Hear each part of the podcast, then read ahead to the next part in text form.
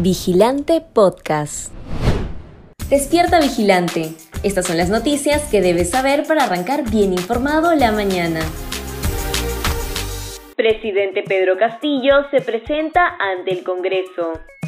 El presidente Pedro Castillo se presentó el martes 15 de marzo ante el hemiciclo para expresar su postura frente a los cuestionamientos que pesan en su contra. Comenzó con un minuto de silencio por las víctimas del COVID-19 y habló brevemente sobre el deslizamiento de roca y tierras en Patás. No obstante, su discurso también estuvo enfocado en aquellos logros que su gestión obtuvo durante los primeros meses de gestión, estos como el célere sistema de vacunación peruano y el apoyo que su gobierno está brindando al interior del país. Sin embargo, también habló sobre las acusaciones de Karelim López y las revelaciones periodísticas sobre algunos de sus familiares, y precisó que la Fiscalía debe investigar y llegar hasta las últimas instancias de cada una de las pesquisas. Por último, en gran parte de su ponencia ante los legisladores, se refirió sobre las metas proyectadas que su gestión tiene para este año, por lo que se puede intuir que Pedro Castillo está muy seguro de que continuará siendo el presidente de la República Peruana. Fuerte deslizamiento deja viviendas sepultadas en Patás. El martes 15 de marzo, un fuerte deslizamiento en Parcoy dejó sepultadas a por lo menos 40 viviendas de la comunidad minera de Retamas, según informó el gobernador regional Manuel Yempén. Las imágenes difundidas por diversos medios televisivos permiten observar la caída de rocas y tierra desde las partes más altas de un cerro contiguo a la comunidad. Si bien aún se desconoce la cantidad exacta de heridos y damnificados, información policial revela que por lo menos siete miembros de la localidad estarían desaparecidos. Las autoridades regionales afirmaron que ese derrumbe fue provocado por las constantes lluvias que ha registrado la región durante las últimas semanas. Sin embargo, expresaron su total apoyo. De igual manera, los representantes de la unidad minera de propiedad del Consorcio Horizonte hicieron lo propio, pues aseguraron que brindarán la ayuda necesaria para remover escombros y localizar a los desaparecidos. 144 concentradores de oxígeno siguen sin operar por desidia de la Gerencia Regional de Salud de Arequipa.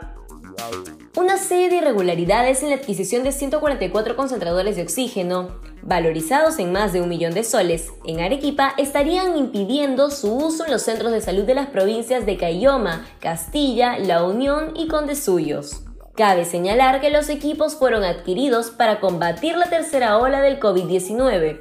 Sin embargo, se mantuvieron guardados en las instalaciones de la Gerencia Regional de Salud de Arequipa del Gobierno Regional hasta la fecha. Sobre el caso, la gobernadora regional, Kimberly Gutiérrez, adelantó que los equipos entregados por el consorcio Equipos Médicos del Sur, ganador de la adjudicación, no habrían cumplido con las especificaciones técnicas por lo que solicitaron la subsanación correspondiente. En tanto, según información periodística de la región, la Oficina de Control Institucional tras solicitar el expediente de la adquisición, estaría investigando las presuntas irregularidades en la compra. Sala Penal de Arequipa declaró improcedente casación presentada por dirigentes del Valle de Tambo. La primera sala penal de apelaciones de la Corte de Arequipa declaró improcedente seguir el trámite de la casación presentado por Jesús Cornejo Reynoso y Jaime de la Cruz Gallegos, ambos dirigentes del Valle de Tambo y sentenciados por diversos actos ilícitos durante las protestas contra el proyecto minero Tía María, de la minera Southern en 2015. En ese contexto, Cornejo y de la Cruz presentaron el recurso para anular la sentencia que los condenó a 7 y 12 años de prisión respectivamente. Sin embargo, en la resolución de la sala se sostiene que no cumplen con el requisito de que las penas mínimas por los delitos que fueron sentenciados sean mayores a 6 años. Tres nuevos investigados por vínculos con Sendero Luminoso. Luego de que Eddie Bobby Villarroel Medina, conocido como Sasha, diera a conocer la presunta vinculación de Bermejo, Bellido y Cerrón con la organización terrorista Sendero Luminoso del Brain, mediante unas declaraciones que concedió un medio de comunicación en mayo de 2021, se iniciaron las investigaciones en la Fiscalía. Villarroel sostuvo que Bermejo y Bellido habían tenido contacto directo con el camarada José en los campamentos senderistas del Braem, mientras que Cerrón lo hizo a través de una persona ligada a su entorno identificada como Alex José Pimentel Vidal, precisó en el comunicado a la Fiscalía. Hay que destacar que para la fecha en la que se dio a conocer esta información, Guido Bellido ya estaba siendo investigado por la Fiscalía por apología al terrorismo.